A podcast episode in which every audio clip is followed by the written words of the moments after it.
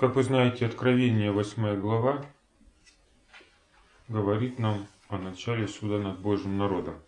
Существуют ли какие-то другие, помимо книги Откровения, указания на то, что это действительно так, что действительно те события, которые описаны в книге Откровения 8 главы, указывают на суд в Божьем доме. Вот сначала прочитаем, что говорит нам Откровение 8 глава, потом сравним это высказывание с другими местами Священного Писания. Я читаю с первого по шестой текст восьмой главы книги Откровения. В переводе Касина. «И когда он открыл седьмую печать, сделалось молчание на небе, словно на полчаса. И я увидел семь ангелов, которые стоят перед Богом, и даны были им семь труб. И другой ангел пришел и стал у жертвенника, держа золотую кадильницу. И дано ему было много фимиама, чтобы он принес его с молитвами всех святых на золотой жертвенник пред Богом. И вознесся дым Фимиама с молитвами святых пред Богом, и взял ангел кадильницу, и наполнил ее огнем жертвенника, и бросил на землю. И произошли громы, и голоса, и молнии, и землетрясения. И семь ангелов, имеющие семь труб, приготовились вострубить. Праздник труб, на который ссылается в данном случае книга Откровения, иудейский праздник труп, сам по себе говорит о суде над Божьим народом. Это время перед днем искупления Йом-Кипур, который испытывалось или записывалось имя людей на небесах. Но что-нибудь кроме этого еще говорит о том, что начинается в это время суд над Божьим народом. Вот давайте разберем более подробно. Видение начинается с того, что он открывает седьмую печать. Во-первых, кто он? Из предыдущих глав в частности с пятой главы книги Откровения, мы видим, что это Агнец, снимающий семь Божьих печатей с книги Откровения. В данном случае, когда он открыл седьмую печать, это дословно сломал седьмую печать. То есть, чтобы открыть, нужно печать разломать. И только он достоин это сделать. И вот Агнец ломает эту печать, чтобы раскрыть что? Оставшуюся часть нераскрытого свитка, вот этой книги в которой написано, чему надлежит быть вскоре. И мы видим следующую картину. Происходит молчание на небе, словно на полчаса. Когда-нибудь наблюдали такую картину, что небо молчало? Где в Библии есть такое, что небо молчит? То есть, если мы где-то встречаем какое-то описание, то всегда небо о чем-то нам говорит, но редко когда оно молчит. Но все же есть такое событие, однажды происходит на небе, когда имеет место молчание. Что это за событие? Как вы знаете, что Иоанн куда попадает в своем видении? На небо, к Божьему престолу. И еще это в Библии называется чем? В той же книге Откровений. Божьим храмом это называется. Где находится Божий престол? В храме его. И далее мы видим, что картина, которая наблюдается, это молчание на полчаса. В какой момент происходит молчание на полчаса в Божьем храме? Момент праздника Йом-Кипур когда никто не может находиться в храме, а все ожидают решения, которое принимается там, внутри, за завесой. То есть до момента оправдания святилища происходит некоторое безмолвие на небе, пока судьба людей не будет решена. Это образ, который взят из Кинии. Но далее мы видим очень интересную деталь, которая отличается от тех образов, которые раскрывает нам святилище. А что именно? И я увидел семь ангелов, которые стоят перед Богом, и даны были им семь труб. То есть, восьмая глава начинает свое повествование с Йом-Кипура, в то время как в образе святилища праздник труб заканчивается Йом-Кипуром, то есть днем оправдания. Но все это, как мы знаем, только образы, план или обычная схема которая представлена нам в святилище. В реальности дела обстоят немного иначе. Что происходит на самом деле? Мы видим, что безмолвие на небе заканчивается чем? Давайте посмотрим, что дальше говорит да, нам Иоанн. И другой ангел пришел и стал у жертвенника, держа золотую кадильницу, и дано ему было много фимиама, чтобы он принес его с молитвами всех святых на золотой жертвенник пред престол. Откуда опять же взят этот образ? С того же дня искупления, Левит 16 глава, когда первый священник, прежде чем войти за завесу святой святых, должен был наполнить кадильницу фимиалом и поставить ее пред престолом. Для чего это нужно было сделать? Дым от фимиама должен был наполнить скинию, он должен был покрыть жертвенник, он должен был покрыть престол и все, что находилось в храме. И это было условием того, чтобы он мог войти за завесу и не умереть. И здесь мы видим аналогичная картина. И другой ангел вышел из того жертвенника, держа золотую кадильницу. Дано ему было много фимиан, чтобы он принес его с молитвами всех святых на золотой жертвенник под престолом. То есть мы здесь встречаем некоторую даже расшифровку, чем является этот фимиан. Это молитва святых. Наши к Богу отношения. Очевидно, что в данном случае этот другой ангел, вестник, выполняет роль, которую совершал в скинии первосвященник, когда очищал святилище. Но, как говорится, что-то пошло не так. Почему? Потому что эта сцена заканчивается не оправданием святилища, как она обычно заканчивается во время ритуального служения в скине, описанного в 16 главе книги Левит, а она заканчивается тем, что после того, как вознесся этот дым Фимиама с молитвами святых пред Богом, да, четвертый текст, этот же ангел берет кадильницу, которую он прежде поставил, наполняет ее огнем с жертвенника и бросает ее на землю. То есть к этому фимиаму добавляется огонь или наполняется огнем. И все это, если молитвы святых поднимаются, да, то кадильница, она спускается, она возвращается на землю, но уже в виде огня за жертвенника. Происходят громы, голоса, молнии, землетрясения. И вот после этого семь ангелов, имеющие семь труб, приготовились вострубить. Что совершается после очищения святилища? По итогам праздника Йом-Кипур, когда люди получают оправдание. Если это особенный год, год возвращения земли. Что происходит? Ведь речь идет о каком годе? О юбилее, который должен закончиться возвращением земли истинному владельцу. Когда должны освобождены быть рабы, а земля оставаться в покое. Это произойдет только с пришествием Иисуса Христа. И вот эти ангелы, которые приготовились трубить, до этого, да, который мы видим во втором стихе, имеющий семь труб, они как раз здесь для того, чтобы возвестить об этом начавшемся юбилее. Но вместо этого они возвещают людям о чем? О начале суда над Божьим народом. То есть потом это святилище мы видим, оно будет очищено. Это уже Откровение 15 глава. Что, собственно, соответствует образу служения скини, да? Но перед этим прозвучат суды. То есть Бог показывает нам как бы истинную причину, почему эти суды звучат. Потому что отношение людей к Богу не такое, каким хотел бы он видеть. Но это то, что вы знаете, и то, о чем мы, собственно говоря, делаем вывод, когда следим за служением, происходящим в земной скине. А что указывает нам на эти принципы, заложенные в план спасения? Танак, да? Другие высказывания Священного Писания. Давайте как пример возьмем книгу Иезекииля, 10 главу. Почитаем с 1 по 7 текст. Я буду читать в переводе Макария.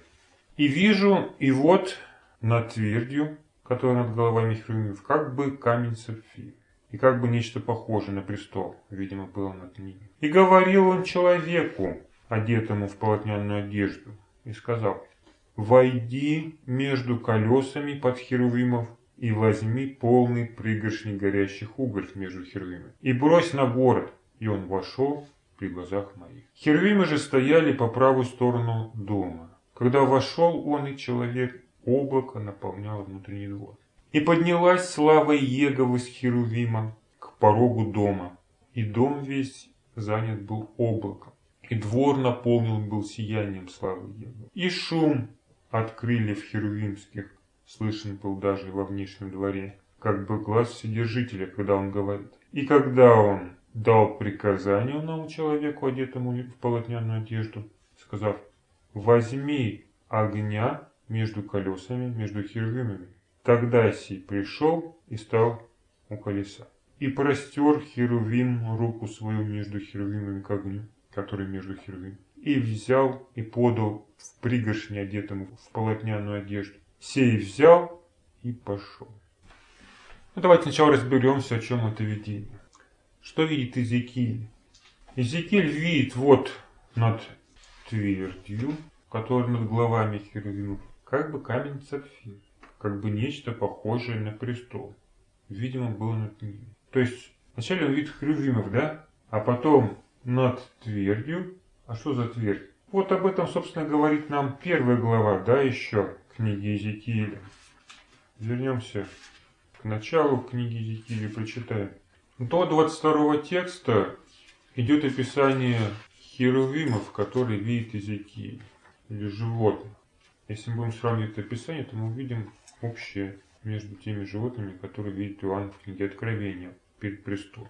И здесь далее он говорит нам, начиная с 22 текста, а над головами сих животных было подобие тверди или свода, как бы некий кристалл страшный простирался вверху над головами. И по твердью оною крылья их простирались прямо одно к другому. А кроме того, было у них по два крыла, которые покрывали их, и у каждого по два, которые покрывали им тела их. И я слышал шум крыльев их, как шум вот больших, как бы глаз вседержителя. Когда шли они, сильный шум происходил, как бы шум стана военных. И когда они останавливались, тогда опускали крылья свои. И глаз был с тверди, который над головами их, когда они останавливались. Тогда опускались крылья. А над твердью, который над головами их, было подобие престола. По взгляду, как бы из камня сапфира, а на всем месте, подобно престолу, с виду как бы подобие человека вверху на нем. И видел я, как бы свет электро, как бы огонь некий внутри его, сияющий во, на все стороны, как выше того, что, по-видимому, были чресла его, так и ниже того, что, по-видимому, были чресла его, я видел как бы огонь некий, и сияние было вокруг его. В каком виде является радуга, которая бывает на облаках во время дождя? Такой вид имело он и сияние на все стороны. Таков был вид подобия славы Еговы. В виде сие я пал на лице свое и слышал глаз глаголющий. То здесь мы видим подробное описание херувимов или четырех животных, которые находятся в данном описании под престолом. С другой стороны, с четырех сторон этого престола. Над которым находится некая твердь, и на этой тверди мы видим престол, а на престоле сидящего, имеющего некое сияние славы. Вот оттуда и раздавался этот голос. И возвращаясь к 10 главе книги Зекииля. И говорил он, этот сидящий на престоле, да, человеку, одетому в полотняную одежду, и сказал, «Войди между колесами под херувимом и возьми полные пригоршни горящих уголев между херувимами и брось на город». И он вошел при моих глазах. Опять мы видим человека, да, одетому в полотняную или в дневную одежду.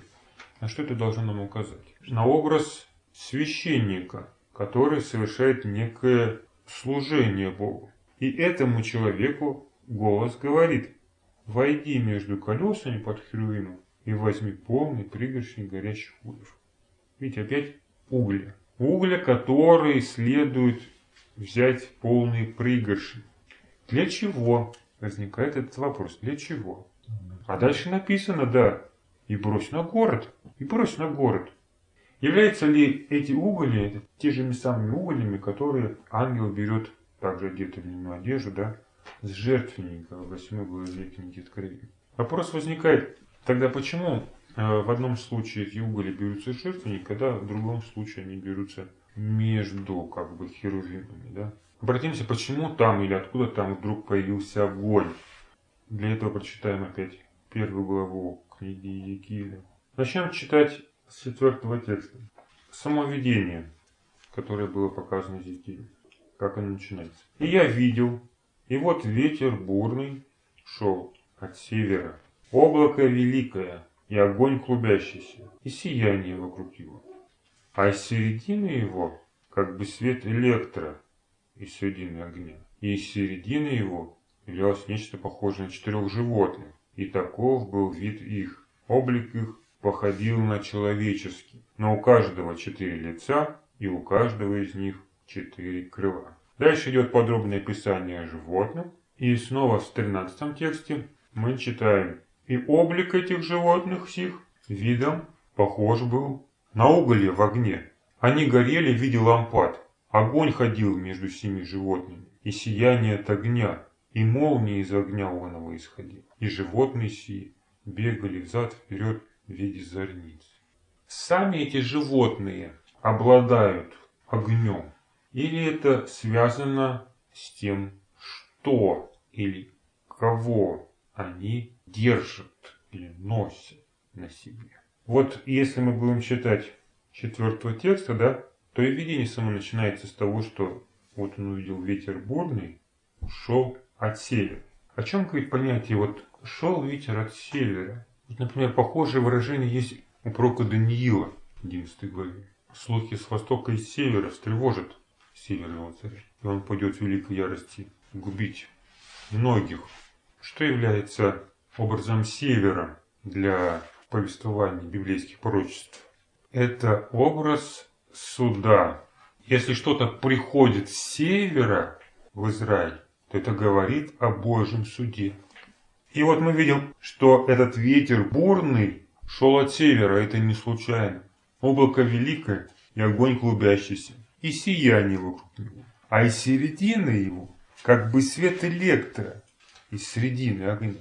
И вот из середины его явилось нечто похожее на четырех животных. И потом идет их описание.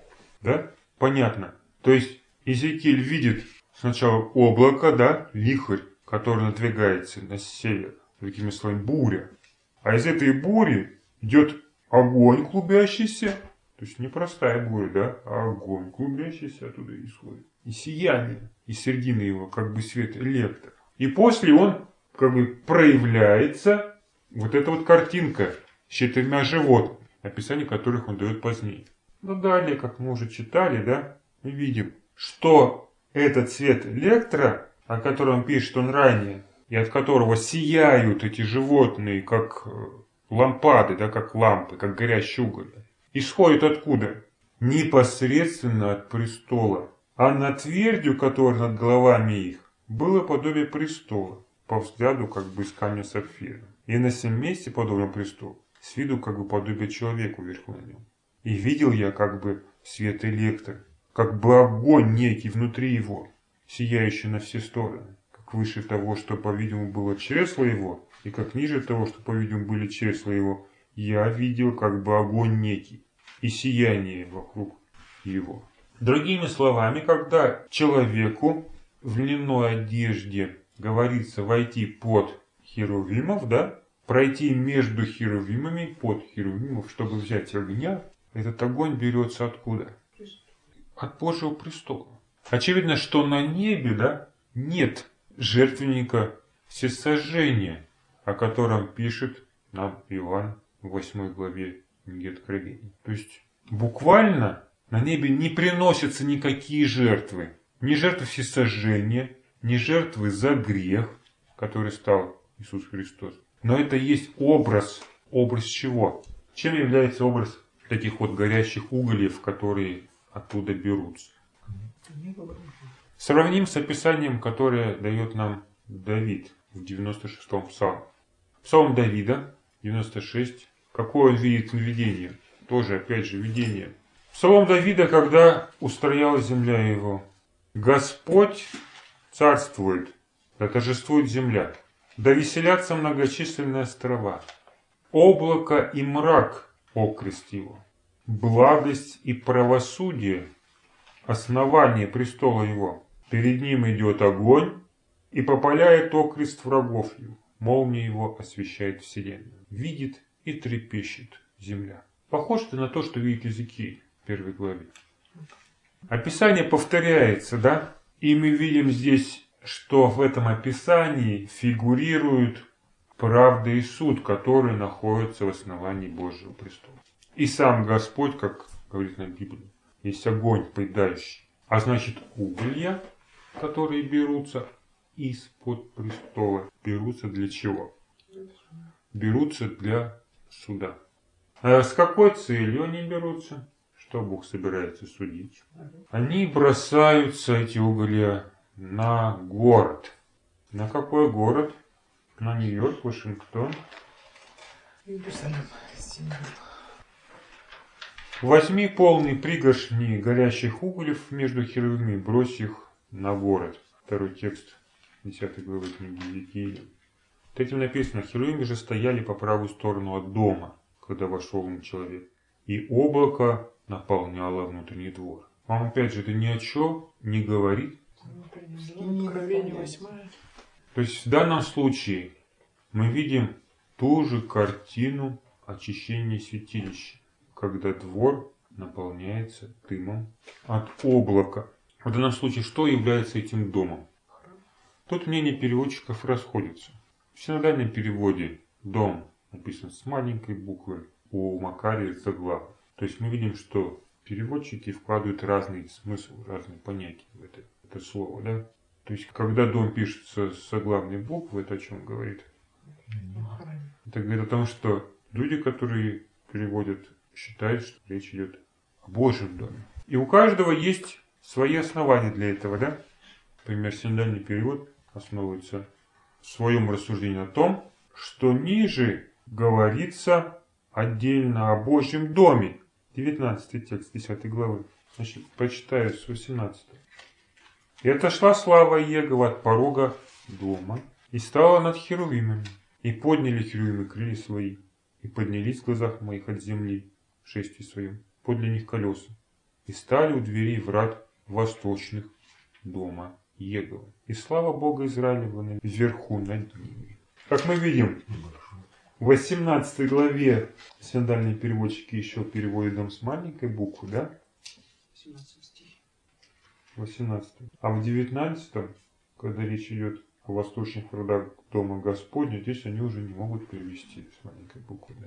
Не могут перевести как обычно. Поэтому пишут его с большой буквы.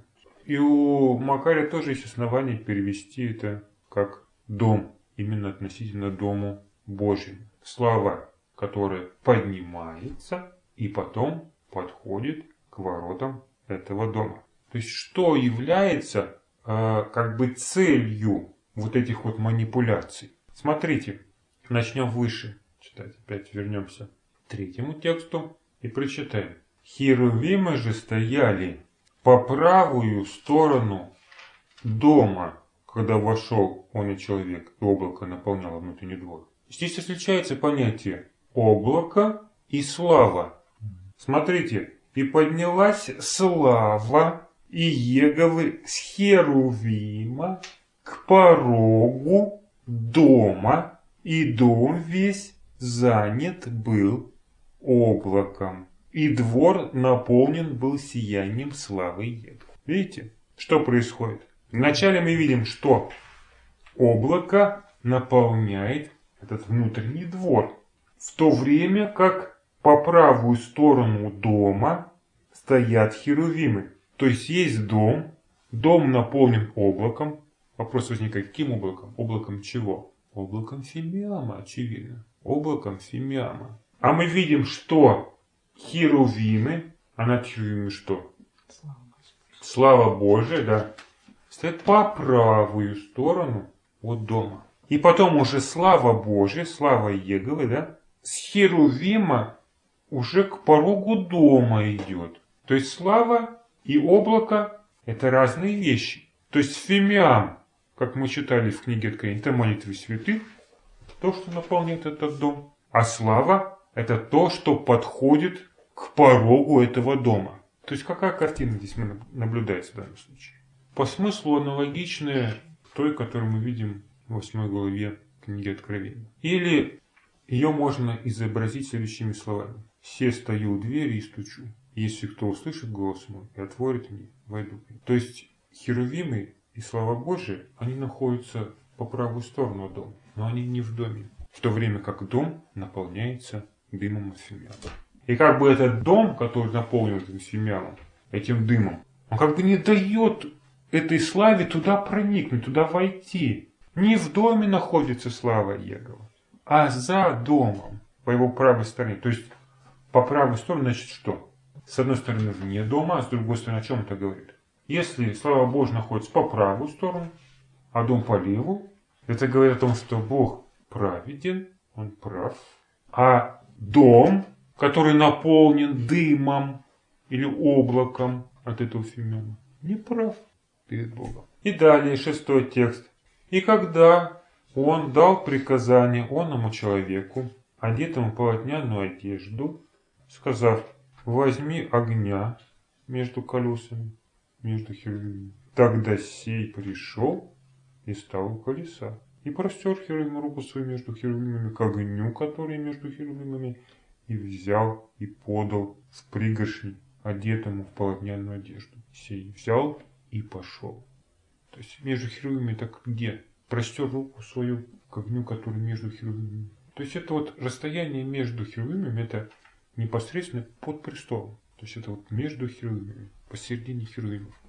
Он простирает руку, берет этот огонь, когда вот стоит, да, по правую сторону, и дает этому человеку, одетому полотняную или льняную одежду. То есть объясняется причина, почему, почему дается эти уголья горящие этому человеку, этому священнику. Потому что слава Божия не может наполнить этот дом по причине облака, которое там находится. И вот уже после этого, вот он встал и пошел, пошел для чего? Выполнять приказание, которое ему дали. А какое было приказание? Бросить на город. И вот здесь мы уже видим, далее, да, когда читаем о том, что херувимы поднялись, и перед чем они встали? Перед уже конкретным местом, которое Зекилю знакомо. Перед воротами дома Господня. Вот она цель. То есть Божий дом, о котором говорится, это образ, да? Образ того дома, куда должны были прийти эти херувимы. Того дома, на который направлен был этот суд. То есть сначала Иезекииль видит образ, а потом вот, вот он этот дом. Вот он, твой родной дом, где ты работаешь, он же священник, знаете, да? Вот сюда и направляется этот человек с горящими угольями. И как эта история заканчивается? В жизни, реально. Да, она заканчивается мерзостью запустения. Приходит Навуходоносор и уничтожает и город, и храм, который в этом городе. Это совершение суда над Божьим домом, который мы, собственно говоря, в этой сцене описаны в таком вот виде. И причины тоже нам указаны, да? А какая причина? Что слава Божия не войти. То есть то, чем наполняют дом люди, не дает проникнуть туда Божьей славе. Или, можно сказать иначе, да? Вытесняет славу Божью с этого места. Это дым облака. Или он же дым фимиама. Он же молитве святых, оно же отношение человека к Богу. 17 текст. Я слышал слово Господне, порога дома и становится. То есть, как бы Бог ушел от Да. Вот он стоял и не дождался. не может войти туда. Оставил. Он уходит, да, оставляет этот дом. Это вот запустение. Вот это мерзость запустения. А потом уже мы видим конкретно цель. Собственно говоря, кому эти слова относятся. Вот. К конкретному месту.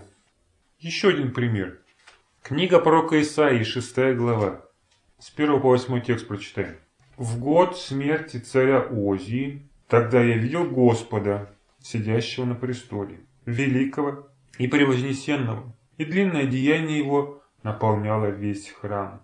Серафимы стояли при нем. У каждого из них шесть крыл, двумя закрывает каждое лицо свое, двумя закрывает ноги свои, а двумя летал. И взывали они друг к другу, и говорили, «Свят, свят, свят и Егова воинств, вся земля полна славы его». И колебались толпы под дверьми от глаз восклицающих, и дом наполнялся курениями. И сказал я, горе мне, так погиб я, ибо я человек нечистый устами, и среди народа нечистого устами я обитаю, ибо очи мои увидели царя и его воинств. И пришел ко мне один из серафимов, и в руке его камешек раскаленный. Он взял его клещами с жертвенника и коснулся уст моих и сказал, «Вот касается сие уст твоих, и спадает с тебя нечистота, и заглаждается грех твой». И услышал я голос Господа говорящего, «Кого бы мне послать? И кто бы пошел для нас?» И я сказал, «Вот я, пошли меня». Смотрите, о чем здесь говорится. Опять мы видим Божий престол, да? Господа, сидящего на этом престоле, серафимы, да? Те же херувимы, которые здесь называются серафимами, стояли при нем. И вот, когда они восклицали «Свят, свят, свят Его воинств, вся полна славы», и колебались толпы под дверьми от глаз восклицающих, и дом наполнялся курениями, Исаия сказал «Горе мне, так погиб я, ибо я человек с нечистыми устами, и среди народа нечистого устами я обитаю, ибо очи мои увидели царя и его воинство». Что является причиной переживаний пророка Исаия? То, что он оказался пред Богом, пред его престолом, но в нечистом состоянии. Он человек с нечистыми устами. Здесь мы тоже видим дом, который наполняется курениями. Кроме этого, сама схема очищения до боли напоминает нам что? Йом-Кипур. Смотрите, и прилетел ко мне один из серафимов, и в руке его камешек раскаленный. То есть, что такое камешек раскаленный? Уголь. Да, уголь. Который он взял откуда? Клещами жертвенник. То есть, как у Зекиля этот херувим берет эти угли. Но в данном случае не из-под престола, да, как у Иезекииля, а с жертвенника, как из книги Откровения. Опять жертвенника он берет. И коснулся уст моих. Вот представили, да, себе эту картину? Уголем жертвенника он касается уст. Прижигает уста Исаии. Но при этом он сказал, да, вот, касается это уст твоих, и спадает с тебя нечистота, и заглаждается грех твой. Когда такое происходит? Когда спадает нечистота и заглаждается грех? При очищении святилища в Йом-Кипур, 16 глава книги Левит. Очищается нечистота и покрывается грех. То есть через эти суды люди могут принести плоды, которые станут основанием для их оправдания. И в результате они уже будут с нечистыми устами? Нет. И что это позволит сделать? Пребывать пред престолом. А потом, смотрите, что происходит. «И слышал я голос Господа, говорившего, кого бы мне послать, и кто бы пошел для нас?» И я сказал, вот я, пошли меня. Прямая параллель с книгой Откровения, 11 главой, первым стихом. Когда идет исследование, да, в начале, пребывающих пред престолом, поклоняющихся в храме, на их соответствие жертвеннику и храму. А заканчивается чем? А заканчивается тем, что Бог посылает этих двух свидетелей со своей вестью. Он говорит, кого бы мне послать? Но те, кто с чистыми устами теперь, только они теперь и могут что-то сказать, да ведь? Начинается с очищения святилища, 11 глава, а заканчивается вестью двух свидетелей. То же самое принцип мы наблюдаем у пророка Исаии. И в данном случае мы опять имеем дело с эпохой, но уже не вавилонского плена, а какого? А ассирийского нашествия. И сказал он, пойди и скажи всему народу, слушать слушайте, но не понимайте, смотреть смотрите, но не разумейте. Вот учини сердце народа сего, и загради уши его, и закрой глаза его, чтобы он глазами своими не видел, и ушами своими не слышал, и чтобы сердце его оставалось бесчувственным, и он не обратился и не исцелил. И сказал я, надолго ли, Господи? Он сказал, доколе не опустеют города, оставаясь без жителей, и дома без людей, и доколе земля сия не будет пуста, как пустыня. И удалит Иегова человека, и великое запустение будет на всей земле. Чем все заканчивается? Мерзостью запустения опять. А далее говорится, да?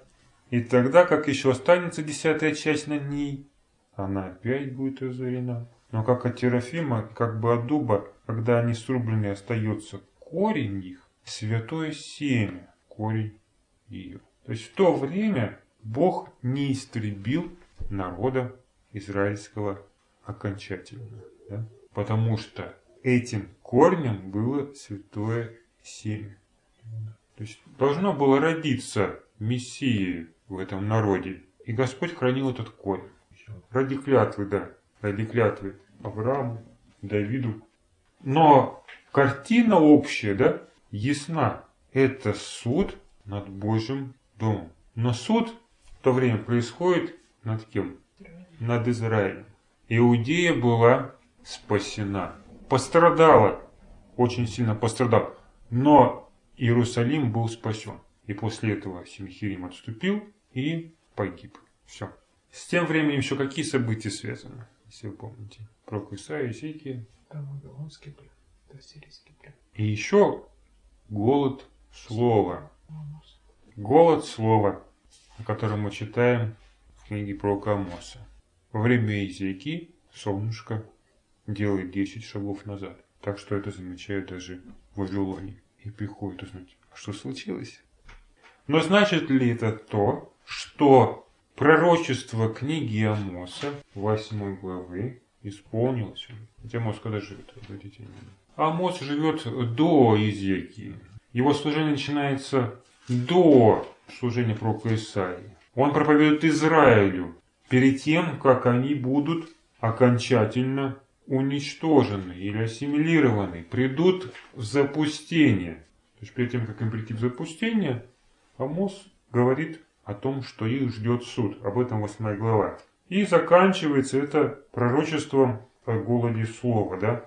Вот наступает дни, говорит Господь Бог, когда я пошлю на землю голод. Не голод хлеба, не жажду воды, но жажду слышания слова Господня. И будут ходить от моря до моря, скитаться от севера к востоку, ища слово Господне, и не найдут его. Это 8 глава, 11-12 текст. Ведь действительно в то время солнце ушло на, назад, востоку. При Зейке, да. Так, может, оно исполнилось в то время уже, книга пророка Амоса. На что мы опять опираемся?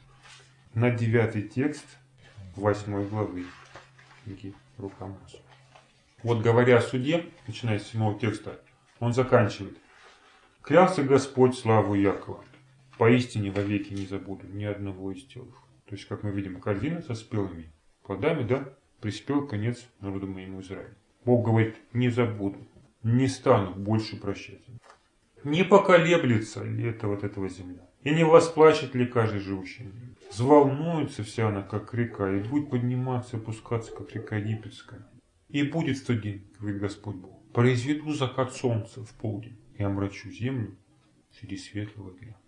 Солнце, конечно, время Иезекииль поменяло, да, свое направление, но произошел ли в то время закат дня? Чудо аналогичное, но это не то чудо, которое случилось.